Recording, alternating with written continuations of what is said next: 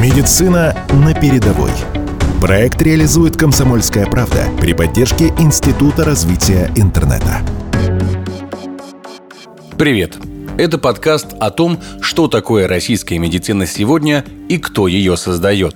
Наши медики спасают раненых на полях сражений, совершая чудеса в полевых условиях, и одновременно российская медицинская наука, несмотря на санкции, переживает период подъема.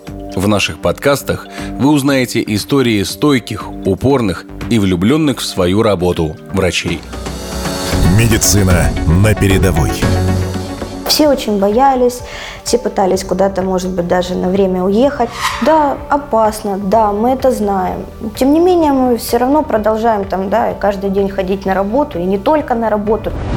Донецк – это все-таки, конечно, моя родина. Ну, я родилась здесь, родилась в Донецке. Я вот очень привязана к своей родной земле. Яна Геращенко, красивая статная брюнетка 34 лет, родилась и выросла в городе Донецк. Ее задача – спасать и выхаживать недоношенных деток – и сейчас Яна в составе команды Донецкого республиканского центра охраны материнства и детства продолжает это делать, несмотря на сложную и небезопасную ситуацию в родном городе. Меня зовут Геращенко Яна Павловна, мне 34 года. Работаю я в Донецком центре охраны материнства и детства. Я врач-анестезиолог, заведующий отделением э, реанимации интенсивной терапии новорожденных. Цель нашего отделения создавалась именно для выхаживания недоношенных детей. Ну, это, наверное, самая большая часть наших пациентов. Также к нам попадают и доношенные детки, которые с нарушениями ну, витальных функций каких-то, то есть те, которые не могут самостоятельно справиться с какими-то там своими проблемами. Наши, конечно, пациенты маленькие, они не могут словами пожаловаться, но когда малышу некомфортно по его внешнему виду, по его поведению, конечно, это все видно. Несмотря на ежедневную опасность обстрелов, небольшой коллектив врачей продолжает спасать детей.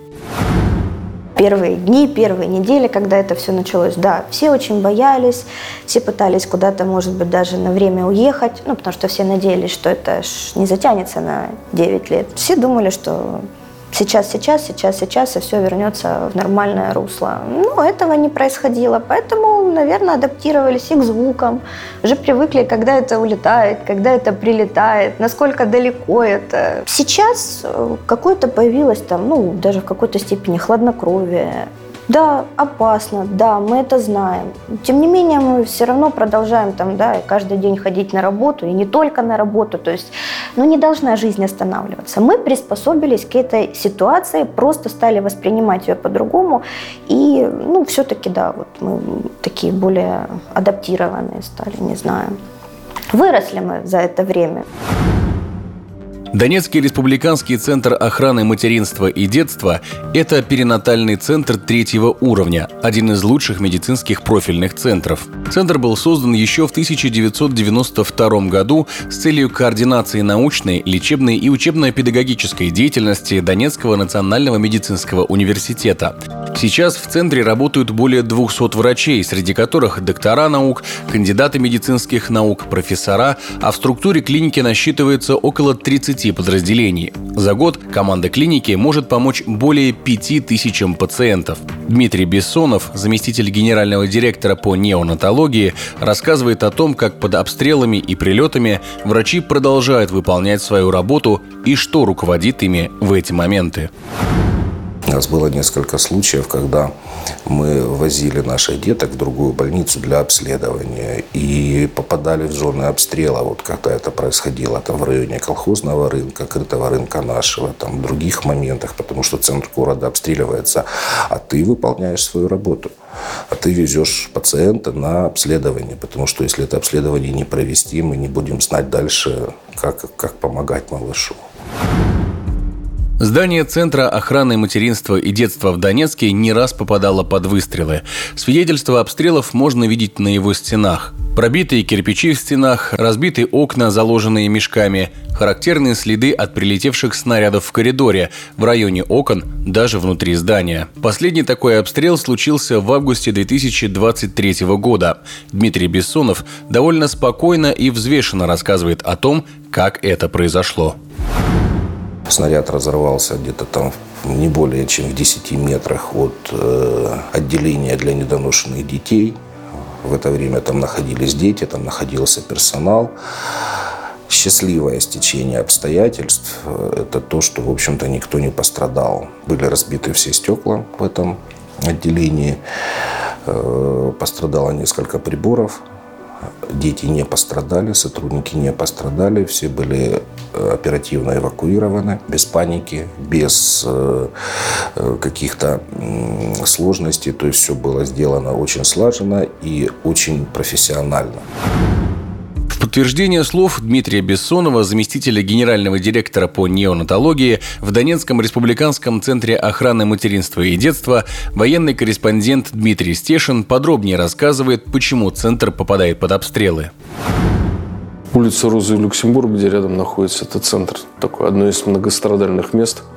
Надо понимать, что город прифронтовой, до линии фронта из центра ехать 12 минут, я считал, 13, иногда меньше, смотря куда едешь. А город еще обстреливают просто так, чтобы держать местных жителей в тонусе, да. добиться, что они а, отчаются. Но за 10 лет не получилось, и вряд ли уже получится, это можно сказать совершенно точно.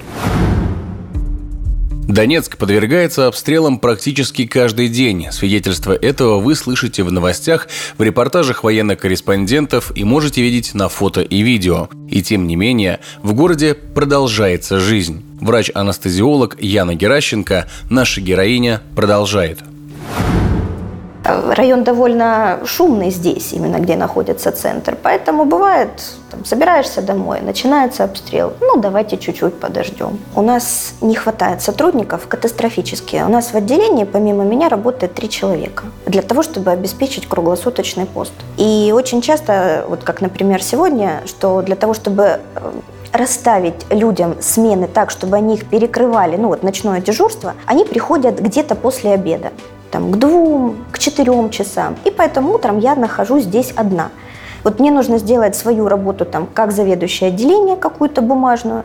Мне нужно полечить деток, так скажем, и опять-таки текущая работа, походы в родзалы, ну, этого ж никто не отменял. Поэтому бояться мне некогда, правда. Вот больше пугаются мамочки, потому что все-таки они понимают, что происходит. Наши детки не понимают этого. Я все равно продолжаю работать. Ну, да, когда свистит где-то совсем близко, ну, я встану, выйду в коридор. На этих финальных фразах Яна даже улыбается. Она спокойно смотрит в камеру и хладнокровно говорит об обстоятельствах ее жизни и работы, так словно ничего особенного она не делает. Что стоит за этим спокойствием и улыбкой, мы, скорее всего, не узнаем. Шеф Яны Дмитрий Бессонов, заместитель генерального директора по неонатологии в Донецком республиканском центре охраны материнства и детства, так же, как его коллега, совершенно спокойно резюмирует. Врач, он в этой ситуации должен преодолеть и свой собственный страх за свою жизнь. И при этом, при всем еще э, смочь помочь тому, кому он призван по профессии, по призванию помогать. Это и взрослые пациенты, это и дети, это неважно, это и раненые, и просто больные люди, которые... Просто он болеет во время вооруженного конфликта.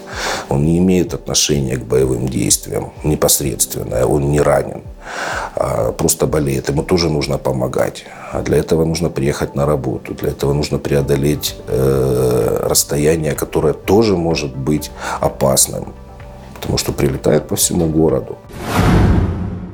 Дмитрий Стешин, военный корреспондент «Комсомольской правды», рассказывает о деталях непривычной реальности, подробности, о которых люди на мирных территориях даже не задумываются. Задача мразей, которые развязали войну в 2014 году, была освободить эти территории от а, нелояльных сепаров, ваты и так далее. Вот для этого и нужны были все эти обстрелы, которые продолжаются до сих пор.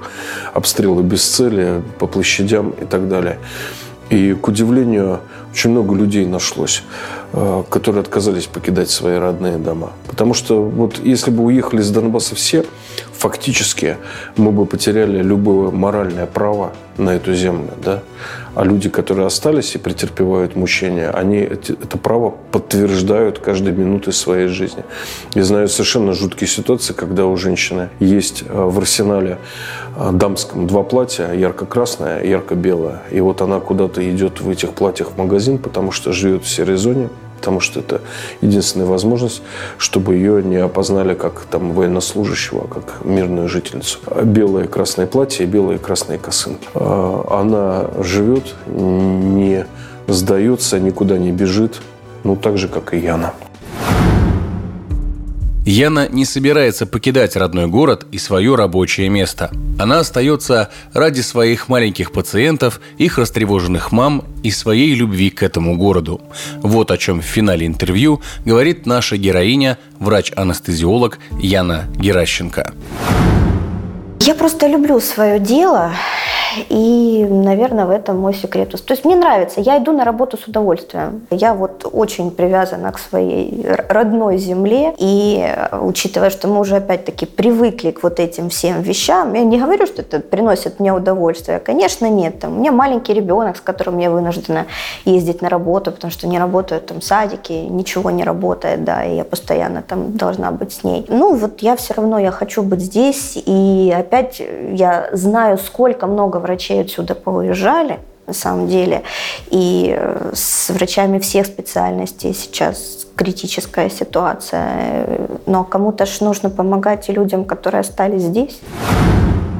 Слушайте другие выпуски подкаста «Медицина на передовой» о подвигах российских медиков в военно-полевых условиях и достижениях наших врачей и ученых на сайте radiokp.ru и на подкаст-площадках. В предыдущих выпусках мы рассказывали вам о врачах, которые делают для людей и для победы очень много. Например, в первом подкасте «Медицина на передовой» вы могли услышать историю Бориса Гуркина, травматолога-ортопеда из города Новочеркасск Ростовской области, который вместо того, чтобы ехать отдыхать во время отпуска, отправился помогать ребятам на передовой – или о выборе спасать бойцов, который сделала 28-летняя девушка-врач Маргарита Анишка из Луганска. Среди героев нашего времени и уникальный специалист Олег Евгеньевич Ефимочкин, кандидат медицинских наук, получивший 22 патента на изобретение в сфере онкологии и продолжающий работать онкологом в Донецке. Проект создан медиагруппой «Комсомольская правда» при поддержке Института развития интернета. Медицина на передовой. Проект реализует «Комсомольская правда» при поддержке Института развития интернета.